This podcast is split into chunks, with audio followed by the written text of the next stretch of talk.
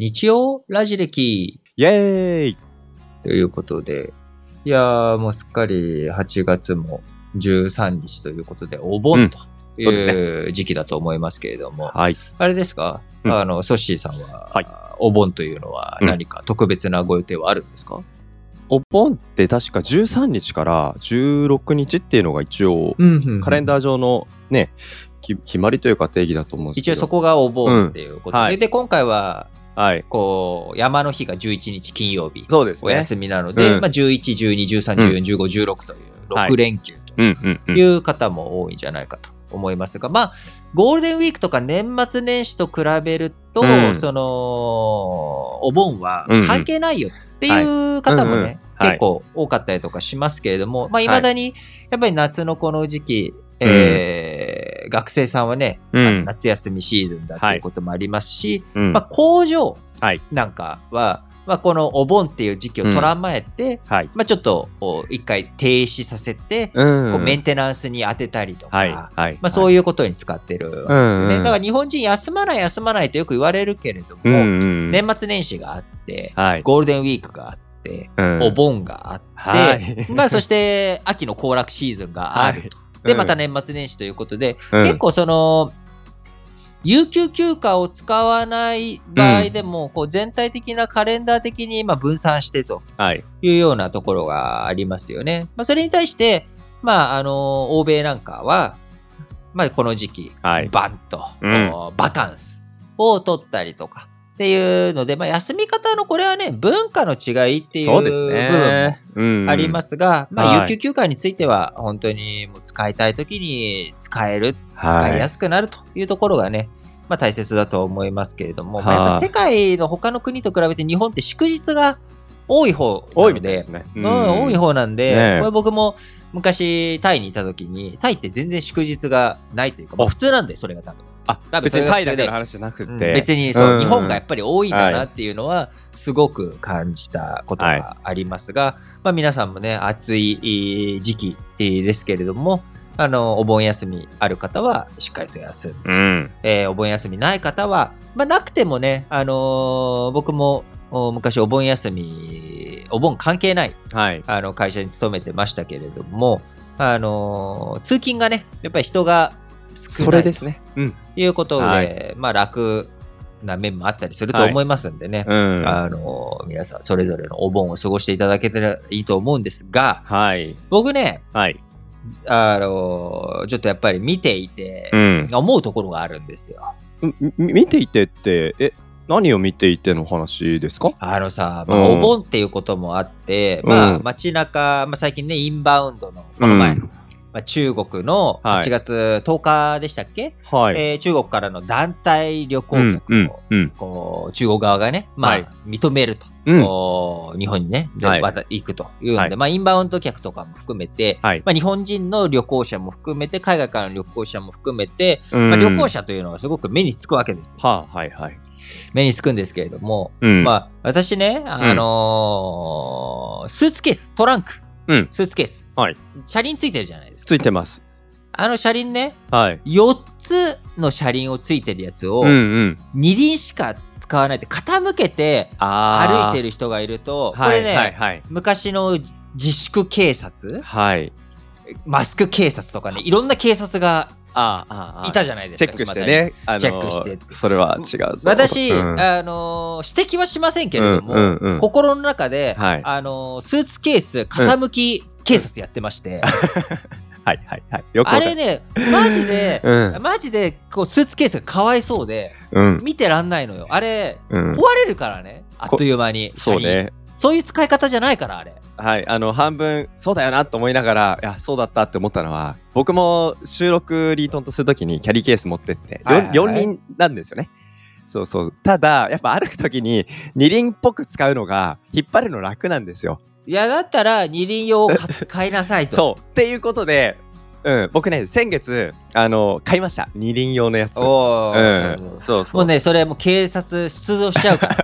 リートン警察がね。いやもう二輪、そのね、四輪を二輪で使うなケースってね、うん。うん。あると思うんですけれども、あ。やっぱりこう、うん。最近またね、人の、こう動きがはい。激しくなっていくと、うん。まあいろんなトラブルというかねそういうのも起きてくると思うんですが、はい。なんかソッシーはそういうのないの、はい。こう世間的にまあまあ別にそこまでねうん。あの角立てる話じゃないんだけれども、うんうんソッシーの中の警察心がうんうん。こう動いてしまうような事案ってある。えありますよ。まあこれ別に僕だけじゃないと思いますけどやっぱ電車待ってて次の電車来た時になんかみんな並んでるのになんか割り込みでキュキュキュキュって入っちゃう。ああ横入り警察ね。そうでも、はいはいはいはい。言えないんですよ言えないんですよ、う言うことによって起きるハレーションが怖くてとか。そうだよね。うん。わわざわざね、うん。言うほどでもないんだけれども、うんと。はい。だもし自分がそういう権限を持ってるならば、うん。もう立ちどころに規制、あの、摘発すると。そうそうそうそう。ですね。まあでもその、今ね、うん。JR 東海が新幹線の中の車内販売やめますと。見たいですね。ワゴン販売終了。ニュースもね、ワゴン販売。まあ当然ね、車掌さんははい。中に、えー残るから、まああの切符拝見の人は残るんだろうけれども、はい。車内販売なくなっちゃうっていうのも、うん。まあ、ね、人手不足ジャパンここに来たかと。そうね。いうことを改めて感じさせられるよね。うん。この前の金曜日だったかな、はい。あのー日経の社説が、うん。普通社説って2つで、日経って結構うん。重要な事項があっても、はい。わりかし社説2本っていうのを、が多い方のはいはいはい。あの新聞社なのね、はい。まあ、もちろんたまに1本、うん。例えば今度の8月15日は多分また1本うん。だろうよ。ん。ん。はい。思うんだけれども、うん。この前その8月11日だか山の日の社説、珍しく、その、なんだろう、わかりやすく一本っていう時期じゃないんだけれども、はい。まあ、お盆だったから、お盆が入ってくるからかうん。な、あの、一本だけで、それが人手不足のテーマなるほど。だったけれども、うん。まあ、やっぱり人のね、あれをどう使っ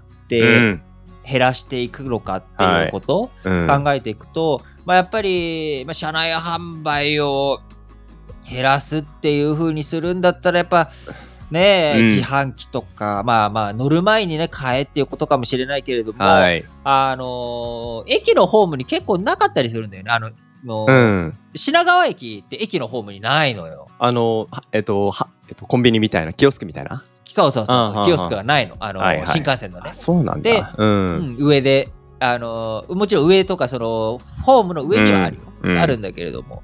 あまあなんかそういったところもちょっと充実拡充させていただかないとというところあるし、まあやっぱり新幹線のあの硬いアイスとかがね、手に入らなくなっちゃうっていうのもちょっとうん。物寂しいなとかって思いながら、そうですね。いやなんかすごいまあノスタルジー感じる個人的にもニュースだったんですけど。だからノスタルジーでいくとさ昔のコナン君うんうん。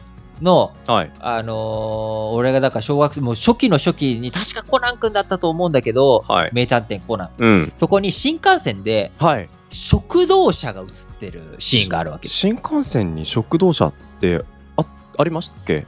あったんだよあ昔。昔あったんですね。昔あったえ知らなかった。そう。で今調べたらさ、うん。2000年3月まであったんでしょ？あ食堂車。2000年3月。意外と最近な感そうだかじしますね。ら、うん。だから別に僕が小子供の時のコナン君だ、それまだ僕あのあー2000年って高校生だったからそれよりも前の小学生時代の間だったと思うけど、うん。あの食堂車出てきてはいはいはいはい。出てきてるからあまあまあうん。どんどんどんどん時代って移り変わっていくんだろうなっていうのはすごく感じるよね。そうですね。なんか今電車の中で食事で思い出したんですけど、うんうん。あのーまあ、新幹線とかそういう特急券の電車の中で、まあ、ゆっくり食堂車があるみたいな昔のイメージは湧きますけど今もあの在来線で食事しながらもう車内車両がレストランになっている列車が意外と身近なところにあるの知ってます？知らない。あるの？そんなの？実はですね高尾山とか？えっとそっちのふ方雰囲気が近いですけどもうちょっと都心寄りというか実は西武線？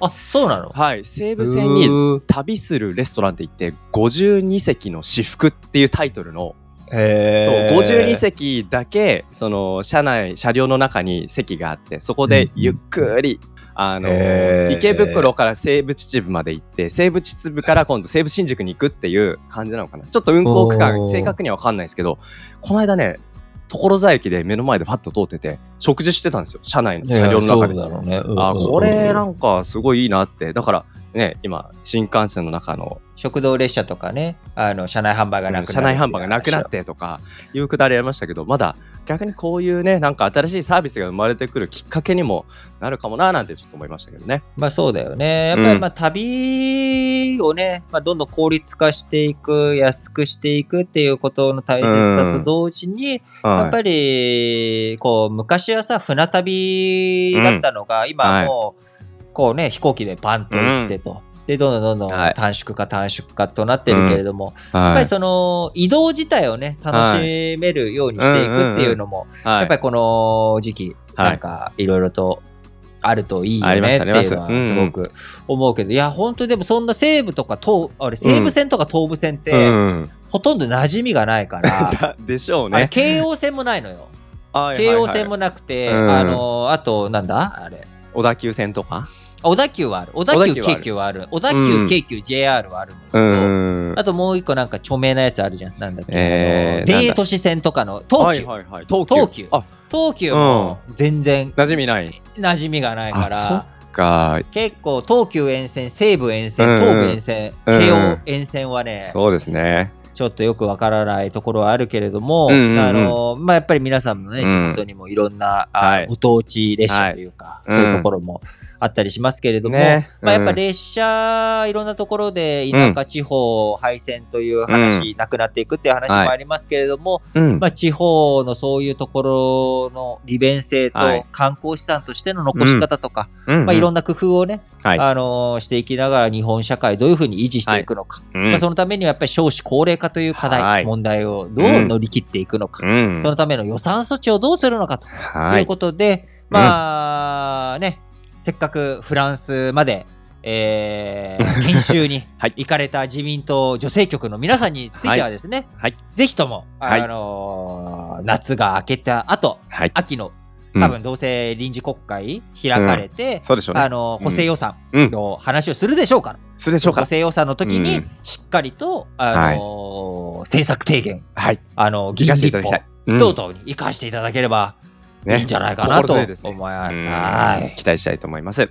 まあ、この時期、お盆シーズンで皆さんいろいろ移動もありますけど、今年もね、あの、このお盆シーズンに台風が来ちゃって、移動も大変だねうん。やっぱね、台風ね、そうそうそう。あのー新幹線間引いたりとかっていう話とか、ねありますね計画、うん。えー的にね、運行停止しとこうかとかもありますし、はいそれでいくと、やっぱり残念なのが8月9日のね、長崎の平和記念式典、まあ、はい。ここのところが大幅に縮小されて、はい。えー岸田文雄首相もね、24年ぶりに現職の首相が、うん。長崎の8月9日の、はい。式典にうん。現地参加、現地入りができなかったとうん。いうことがね、はい。あの報じられたりとかもしていましたし、はい。まあ本当に土砂土砂災害、噛みまくった。えっ、と、テイク2。どうん、土砂災害はい。をね、どういうふうに、ね。あのー直していくのか、そのためにもやっぱり、こう、物から人への投資っていうだけじゃなくて、やっぱうん物ね、これもだいぶ古くなってきているところはい。のメンテナンス、そうですね、見直しと。しっかりとうん。やっていくことが欠かせないし、はい。どんどん災害は激甚化していくとはい。いう側面ありますんでね、皆さん本当に、はい。あのーやっぱり水の事故